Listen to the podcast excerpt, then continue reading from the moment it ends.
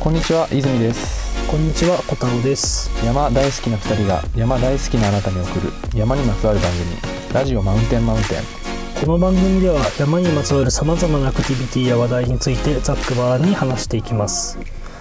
えー今回は珍しく前回のエンディング時にですね、テーマを宣言しております。そうですね初回以来ですねその宣言するみたいなのはあ、いえ確かに。初回ね、あの、続富士山やりますって、まあ 話終わってないというかそうね終わってまだまだ話したいというか、話したいというか、まあ、ぶっちゃけると、富士山で2回分ぐらい稼いでおくみた いな。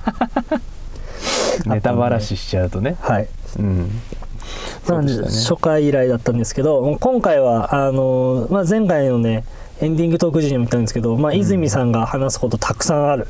と言っねいていた、やまあまあまあまあまあちょっとあのすごい焦ってるんだあけど焦ってる、うんうん、でももう前置きなしで早速 言ってもらおうかなと思ってるけど、ああ本当に、うんちょっと一口だけすいませんはいはいじゃあちょっと飲み物飲んでいただいて今日は、えっと、白馬来てるんで、はい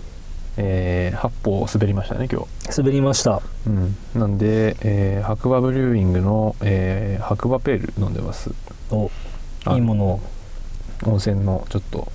ところにあったんで買いましたはいじゃあまあちょっとお酒を入れてうん口の回転というか下のね回転も早くしていただいて あのこうバシャバシャと今回の話したいことをたっくさんたっくさんなんかすごいあげるよねあのさこのテーマをやろうってなった時に う、んね、あ今回まあ六甲山なんですけど、うん六甲山単体で30分ぐらい行けるって確認したら、いや俺はいけるって泉さんがね、う当時言ってたんですよ。まあなんかこ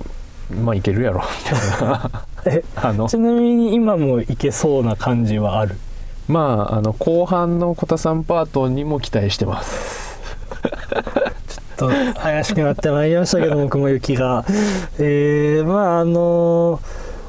今回ね、うんさっき言った通り六甲山なんですが、まはあ、いいきなりじゃあ六甲山の話始めますっていうよりかは、うんうん僕らね2人とも関東住んでるんでそうですねとりあえずなんで関東からえっちらおっちら関西の六甲山まで登ることになったかっていういきさつとかはいるのかなって思ってるんですけどあーまあ山つながりではあるんですけど、まあ、直接六甲山の話にはまあ一応は関係ないっちゃ関係ないか確かにまああの、まあ面白い話というかねちょっと勢いでいった感じだったので今回の六甲さんはまあじゃあそれはまあアフタートークでいいですかね OK です、じゃあ、まあ、ちょいちょいあの話にはもう多分出ると思うんですけど登場人物、そうそううね、んまあ、そこはあのおいおいちょっと補足する形であじゃあ気になる人はぜひアフタートークの5.5座、まあ、あの翌週公開となりますけど聞いてみてくださいそうですねよろしくお願いしますはい、じゃあまあ早速山のお話ということで、えー今回泉さん六甲山にうんあのどのような参考しに行ったんですかねえっ、と一言で言うと六甲全山重曹をしてきましたお前山重曹、うん名前はよく聞く六甲前山おーそうですよね言うけど有名ですよねそうただ改めてじゃあ六甲前山ってうんどこからどこまで、うんどれくらいの距離で、まあ、何座ぐらいピークをたどっていくのかってなるとのどう南座のピークはちょっと曖昧なんだけども、うあの一応確か交渉地というかうんそので行くと一応50キロぐらいあるらしいフルマラソンより多い多いですねおお一応交渉地でははいはいはいで、えっと、今回、まあ、9月の終わりぐらい、うんえーに、まあ、行ったんですけど、はいえー、とその時測った、えー、と山レコを取ってたんですが、んえーそれの実測値で言うと、えー距離が46.7キロおですねなんか思ったよりいかないというちょか、っと短かったかなっていう、そうまあでもねそのフルマラソンが44.192キロだっけ42.192キロ えーと1.5キロブレブレブレブレはいまあ、申し訳ない、まあまあ、あの42から3キロぐらいっていうところで、まあ、それより、あの多いんでそうだねやっぱりかなりそれをね山の中でやるうんまあうんうんハードな部類で特にあの僕がそんながっつりしたトレランとかそのロングのファストハイクとかをしないのでちょっと今回その辺より詳しく聞いてみたいなと思ってるけど、累計の標高差というかあの上りの獲得標高が、はいまあ、今回は3000ちょいおおでしたねまあえっと、4まあ、50キロいかないで3000まあまあまあまあ結構ある方なのかな結構登ってる方ではある感じ今今まで行ったその大会とかうんロングトレイル系と比べると、まああんまりそんな言うても言ってないですけど、うんあの比較するんであればこれの、まあちょっと本当直近の話ですけどうんあの奥武蔵あはいの主脈えっと主脈あの天覧トゥーブ校みたいなはいはいやつえっとあれだと、えっとね、40キロぐらいなんですよねえっと実際は、おーはいはいはい、まあ、実測値ですけどでそれで、えっと、3000後半行ってたんでおおちょっとその距離と、えー累積うんだと多分奥武蔵の方がこのガンって突き上げてっうんていうのは多いああただえっと六甲の方がその細かなアップダウンっていうのが結構多いイメージはいうんちっちゃいところをいくつもいくつもお登って降りて登って降りてああじゃあみたいな絶えず地形が変化していくみたいなイメーうんジ、イメージはねそういう感じでしてでえっとまあどっからどこまでっていうのが、うんえっとちょっと鉄道のその会社名がちょっとすぐ出てこないですけどなはい、えっと、駅名で言うと、はいえっと、スマウラ公園口はい、あのあれだよね一番西側がそれってことだよねそうです、はいはいはいからあまあ、えっと、一応今純走、まあ、いわゆる純走、うんえっと一般的にこっからスタートしてこっちにゴールするっていう時の、まあ、うんスタート地点の話うんうんですね、で、えっと、ゴールが、えー宝塚駅おおまあよく名前の聞くねちょっとあの関東民からすると、ね、宝塚ってこう聞いたらあああれかみたいな、ジェ ンダね、ジュンってな るもうなんかすごい薄い知識でーそうね 話してますけどまあでもその宝塚駅の、えっと、もう本当に駅前でまあ大体ゴールする人が多いのかなあのログをちゃんとそこで止めて、はい、えっと、宝塚駅のその銅像がこうあるんですけど、うんそこの写真をこう撮ってあのフィニッシュみたいな。あそのちなみにさスマウラ公園駅から宝塚駅までっていうのは、うんその同じ鉄道の駅なの同じ鉄道ではではない若干なかったあじゃはあず純粋に何駅分走りましたみたいな感じには言えないってことなんかねあの宝塚のところでこれ若干こうなんていうのかな宝塚からから、うんえっと、南に降りていく路線とほうあのスマウラからこう西から東にこうだから大阪方面に、うん、えっと、行くのとっていうのがこう縦と横にある感じなんではいへちょっとそこで多分切り替わってるはずえあの西宮北口駅っていうのがそれのこうなんていうのえータターミナルじゃないけどうんうんあうんの交差してるところなんですけど、えっと、宝塚の方が確か阪急今津線ほう阪急ってあれだよねあの座席がふかふかだから盗難が起こるみたいに言われてる 阪急だよねら多分多分そうでえっとその西から東に行ってるのが多分これ阪神電鉄かな単身電鉄ちょっとねあのその鉄道も弱すぎるんでああまあうん普段ね使わないそう部分だから地理はちょっとね把握はできてないだろうけでどすけどまあちょっと何駅分っていうとちょっと怪しいですけどね、あまあ、ただえっ、と結構海も近いんであうんうんあのまあた、まあ僕らのその関東でいうと結構丹沢とかは海近いじゃないですあかあはいそうねその遠野岳とかから、えっと、山頂からバーンって相模湾見えて、うんであの近さよりもっと近いんですよねあなるほ海があどのそおーのさ山頂というかトレイルのトップというかうんうんから眺める景色としては海ちっかみたいなへえだからその海とえーっとそのいわゆる六甲のその重層ルートのうん本当に短い間に街が広がってるっなてるいほどうすごい凝縮されてるんですよねそがこんのその山の眼下に町が広がっててその先はすぐ海っていう状態そうがずっと続くんだそうそうそうそうだからこっちからするとすごいこう見慣れないというかすごいこう凝縮されてる感じでああまずそこは新鮮でしたね、はい、えそのイメイメージとしては例えばそのうん反応アルプスとか、うん、あとは鎌倉アルプスみたいな、うんああいう住宅街の近さあえっとね住宅街の近さで言うとそうあー、えっと、どちらかっていうとその、まあ、どうだろうな鎌倉アルプスの方が住宅地の近さ的にはち近いかなおおあの一回もうなんなら住宅地通るんですよずっと山じゃないんだそうあの僕も最初そう思ってたんです、うんうんあの六甲全山っていうから、うん、そうずっとねその六甲山域にいるよと思ってたけど、ね、なんなんとはいえなんかずっとトレイルなんだろうなと思ってたんだけど、まうん、あ、なんかどうやら違うらしいってなってででもネットで見ててもなんかあんまよくわかんねえなっていう、うんうんうん要領得ないなって思ってて、うん、い実際行ったらなんかこうなんていうんですかねあの団地も通るんですよほ う団地のへそう団地の中通ったりするんですえだから急にこう街にまあ街というか、うん、に入ったり、うんうん、と思えばなんか急に階段上がってコンクリの階段うんでなんか気づいたらトレイル入っててほみたいなその町と山の境界がすんげえ曖昧でううん俺は今何を走ってるのかなみたいなのが全然わかんないっていうかへえ頭がこうすごい混乱するっおーていうのが第一印象ですね。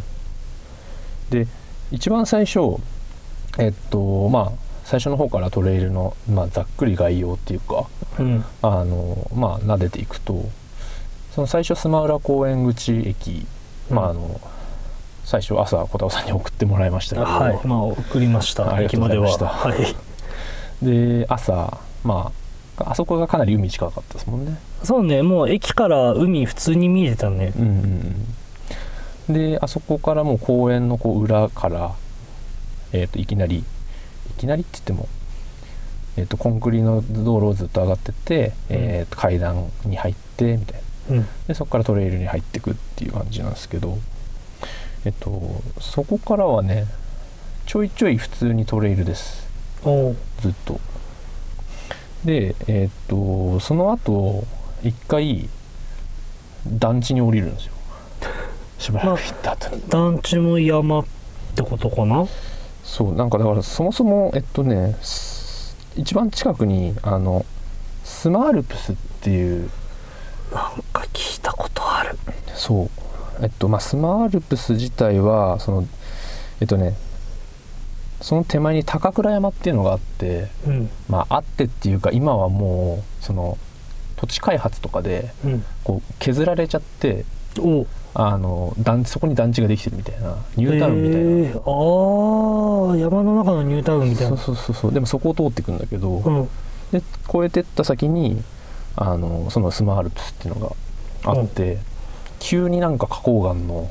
あ、花崗岩。うんだったはずあの感じはそうだったはずへえ。のその顔料じゃないけど、んうんうんまあ結構ザレっぽいうん。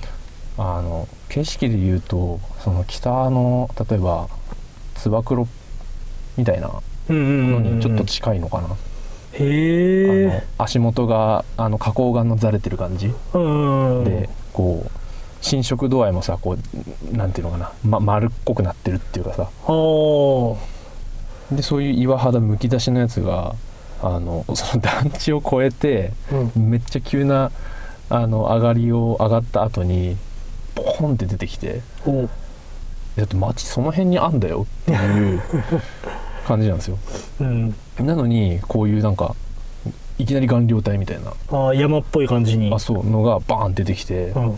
まずそこで面食らうんですよねおー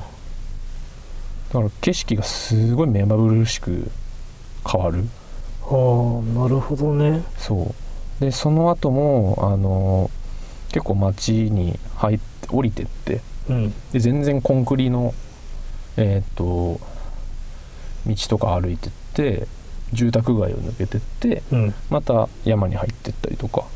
ーんっていうのがもう、えっと、結構繰り返されますそれは何もう岩質というか地質としては、六甲山時代が基本的に花崗岩みたいな感じなのでもねスマアルプスの越えるとうん普通の、えっと、いわゆる樹林帯のトレイルおなんですーよ岩々しさは消えるんだ消えるへやえっぱり消えるへえ面白いねそうあもう本当にそこだけなうんうんうんうんのスマアルプスって言われてるところおースマールプスはその六甲全全山というか、ん六甲山の中のもう一区間で一し区かない間だけどそこだけスマールプスって言い方をされてるされてるへえなんかスマ区っていうのがそもそもあの地名っていうかうん区と区としてあるああ兵庫県のってことあそうそうそうそうだからそこの名前を取ってたんだろうけどまあ馬の背ってその言われてるところがまさしくそのスマアルプスのうん馬のせいそう馬の背なんですよもう思いっきり山奥に来たイメーイジ メージだけどもうあの数十メートル下には、うんあの団地みたいなー住宅街みたいなで海もあるとあそうそうそうそうっへえていうのがもうなんか全然こっちにない景色すぎて確かに特殊だね、うんこっちからの感覚でいくとすごい特殊であとその全体通して思ったのはうんあの山頂だったりとかあの、まあ、ちょいちょい山荘みたいなあの、うん売店っぽくなってるこうとあこあはいはいろもあったりあの山頂のこう横にこう売店がちょっとあってみたいなちょっと飲み物買えたりそのワゴンカーみたいなのではなくて、うんもう普通に建物、うん建ってたりしてまあなんか中でラジオちょっと流れてるみたいな、あじゃああれか鎌倉のその庭園の感じとかうんに近い、あ近い近い近いああそこに近くてでそういうのがこう点在してるんですよいくつもほうほうほであとそのさっき言ったように街を走っていくパートだったりもあるんで、う、うん、あの何より補給がしやすすぎる、あでもそれ大事だねもう補給ポイントがめっちゃあるあからまあまあ何かあってもまあどっかしらでなんとかなるだろうなっていう、まあ、まあそれもそれでちょっと危ないんですけどあまあでもね、うん心の強いねところになんかメンタル的に楽になるよねうんうんうんそうそうそうそうでピークがやっぱあのいくつもあるからちょうんっと多すぎて分かんないんですけどうんあのなんていうのかな次このピーク次このピークっていうのであのなんていうのかな自分の中でこう頭の中で目標を立てやすいっていうかうんなんていうの目安を立てやすいっていうかうんうんまあそこは奥武蔵とかとまあ似てるっちゃ似てるけどもうんあのちゃんとそのいくつもピークがえっと有名有名なっていうかそのちゃんとしたピークとして認識されてるあー通過ポイントとしてこまめに目標を設定していけるからタイムとかうんペースとかを見ずや見やすいと言えばいいのかなみたいな感じなのかなそうだねそうだねそうそうそうなんか何キロ地点じゃないけどがこまめにこまめに出てきて、まあ、お大きい山だとね、うん次のピークまで2時間半ですとかザラだけどああそうそうそうそういうのじゃいないから、まあ、何十分とか、まあ、うん1時間ぐらいとかことで見ていけるから、まあ、自分のペースを把握しやすいのかしやすいねだいあぶーであの今回その一緒にねあの走っていただいた、うんまあ、あの関西のフォロワーさんがいらっしゃるんですけど、はいえっとまあ、その、えっと、3人で、まあえっと、走ってみてうんで、えっと、全体としてはえっとですね所要11時間30分ぐらいかなほうほうほうえっと朝6時過ぎにスタートして、うんえー宝塚駅に着いたのが、え5時43分おーまあギリ暗くなる前はいはだったかない一般的な六甲全山の重曹タイムから考えるとそれってどうなのえっとね開催あの六甲全山重曹の大会うんが確か冬だった気がするんだよねはいはいこれ夏なんですよほぼまあ9月末の低山だもんねどちゃくそ暑かったんだよこの時いや暑かったそう兵庫県まで一緒に行ったから分かるけど暑かった です、めっちゃ暑かったよね暑かったそうでこの低山でしょうん、うん結構ねあのなんだろう距離もそうだけど暑さで結構やられてる部分はあってああーのこんだけ補給があったからそのこの時期でもやれたなっていううんうんうん感じがして自販機でもう何本買ったか分かん ないし結構バカスカ飲んでたあそんな感じなんだまあでもなんかまあ夏にしてはまあ頑張ったんじゃないのっていう気あがー自分の中ではするんだけどなんか山レコのえっ、とねコースタイムにその参考の時間と休憩の時間がこう分けて表示されててはいはい参考が8時間52分うんえっ、とまあ多分ずっと動いてる時間のことだろうけどうんえっと、あとは動いてない時間を足した合計が2時間41分結構サボってますね あーまあサボサボってるって言い方が適切かは分かんないけ ど、うん、まあ休憩多め多めで暑かったしあのゆっくりゆっくりまあ一応行った感じですかねなるほどで後半とかにえっと六甲ガーデンテラスとかっていう、うんえっと、場所があったりほうえっともう観光地になってるんですよああ六甲山のその一部の場所がそうそうそうああのーあとはもうちょっと手前のマヤ山とかだとはあいのロープウェイがあったりとかしてあなんかね確かにロープウェイ地図上で見かけたことあるなってうん思った、そうあの前半はえっと外するとそのう公園からうん海沿いの公園から始まって、えっとまあ、スマアルプスもあって、うんまあ、例えば団地だったり住宅街っていうのを縫って、うんえー急登の階段をコンクリのなぜか階段を登って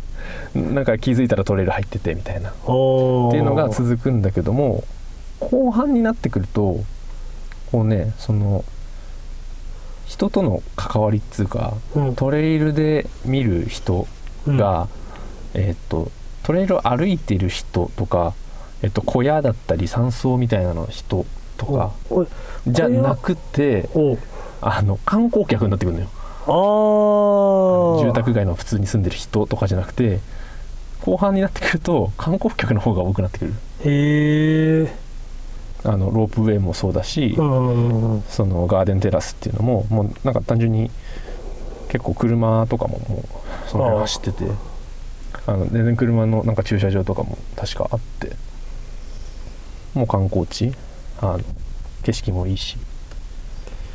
なるほどねそうあれマヤさんが六甲山最高峰あいやえっとねけもっと先、あ先なんだ、うん、でまあそんななんていうのかな六甲山自体の、えっとまあ、六甲山自体は、えっと、最高峰はもっと後なんだけどうんあの六甲全山っていうのをこうやってつなげてみた時にこう前半と後半でもうすごい差があってうんなんかそれはねすごいうんやったことない山っていうか、ああうん、あの関東じゃなんかあんまり見ないなっていうまあ強いて似たのを挙げるんであればうんあの箱根外輪山はいあれ50キロぐらいあるんですけどおおあれも本当に最後の方だけあの箱根の関所っていうのが関所跡があるんですよああーうんうんあそこだけ観光地になってるから、はいはいはいまああそこは通ったりするんだけどでもここまでなんつうのその観光地バリバリ通りますみたいなっうんていうトレイルはちょっと初めてでああーのきなんかなんていうのかなびっくりしたっていうか ちょっとあのなんかこれうんいいのかな進んでみたいな場違いじゃないかなとかね思ったりしてでそんなトレイルを歩いてきたんだけど、うんまあすごい良くて自分の中ではあやっぱ走ってよかったなと思うんだけどおうまあえっとトレイル自体のその内容もそうだし、うんえっと、それと合わせてえっと、良かったなって思うのが、えっと、六甲全山重走大会うんも、えっと、そうなんだけど、えっと、住宅地にいる人たちもね、うんえっと、含めてなんかこのトレイル自体を地元の人たちがなんかここまでこういう範囲で広範囲で、うんえっと、認識してる自分たちの地元のトレイルおうとしてその六甲全山っていうのがあのここまでなんていうの一般の人っていうかうんこう山をやらない人たちにもうん人口にこう解釈してるっていうかあの広く認識されている地域って他に日本であんのかなって思ってああどうなんだろうあここまでのってあるっていうねちなみに僕が住んでる反応は、うんこの反応アルプスさっきもちょっとあの単語として出したけどうん地元の人でも知らない人は多いです多いですよねうんでてか知らない人の方が多いと思うだよね反応アルプスはねうんでまああの奥武蔵のその、まあ、反応アルプスとかも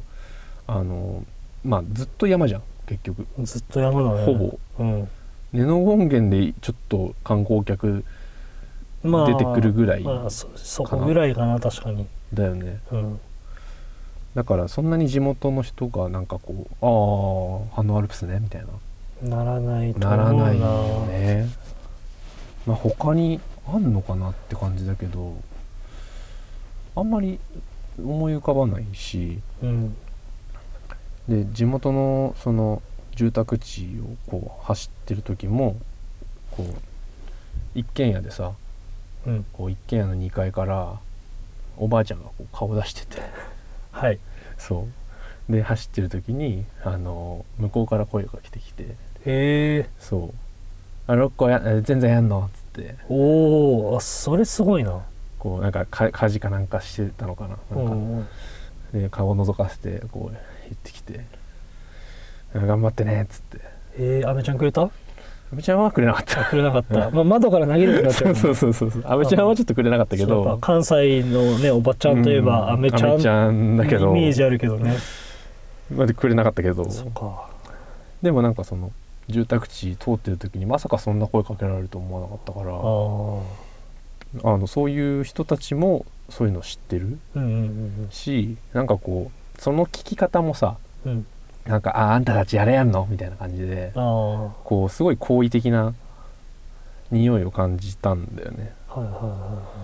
そうだからそれがなんか地域でこう地域ぐるみでトレイルを愛してるというかいはいうんあのそういう文化をまあみんなで共有してるっていうそこ自体がまずすごい素敵だなって思ってあーあんまり日本でそういうのがなさそうだから他にまあちょっとあんのかわかんないけどうんちょっとねそういうのを他のところもなんかそんな風になってったらこうより文化としていいのかなっていうのあーただまあ住宅街とかうんそこを抜けていくはやっぱなかなか、ね、よっぽど条件が合わないとなのかなって気そうはねするけど、あでもねその住宅街を通るトレイルじゃなくてもうんうんこうんう地元の人がみんな自分の地元にこんだけ自然的なものとしていい場所があるんだよって認知してもらえるうんうんうとんうんなんか登山文化をこうたしなんでる自分たちとしては嬉しいよね。がそう嬉しいしなんかそのよりさ地元に愛着が持てるじゃん、うんうんうんうんあうちねこういうのあんだよっていう、うん確かに確かに、そうそうそうそれが一つなんか自分の誇りになるじゃないけどうさ、ん、住んでてそれはやっぱいいことだなってちょっと走ってみて思いましたおうんはいというわけで、えっと、今回は関西の名峰六甲山、えーおよび六甲全山重曹ですねはい、についての話をお届けしましたはい、もう30分近くちょっと本当に喋れたんでおすげえなって気持ちが あるけど意外と喋れるもんだね喋れるねすごいね,、まあ、ねあのね自分らは関東なんで2人ともねうんあのリスナーの居住地の分布っていうのがどうかは分かんないけど、んやっぱ関東からそのそっちまで足を伸ばす機会っていうのはあんまりなかなか得られないから、うんまあ、そういう意味でも六甲山行けてよかったなって話を聞いてて思いますね。うんうんうんね関西はさあの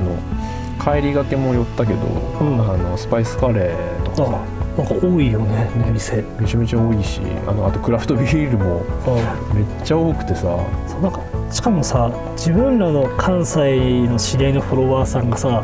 クラフトビール好き多いからなおさらなんだよねでもういくらでも出てくるからね、すごいよね引き出しも本当にだからすごいいいとこだなってね確かちょっと行ってみて思いました皆さんもぜひ関西行く際にはあの山だけではなくたこ焼きだけではなくうんクラフトビールとスパイスカレーもよろしくお願いしますというところで、そうですねはい、今回はそういうわけでそろそろお別れの時間となりましたが当番組で紹介した知識技術などの実践は自己責任の上でお願いいたしますお願いしますここまでのお相手は泉と小田尾でしたありありがとうございました。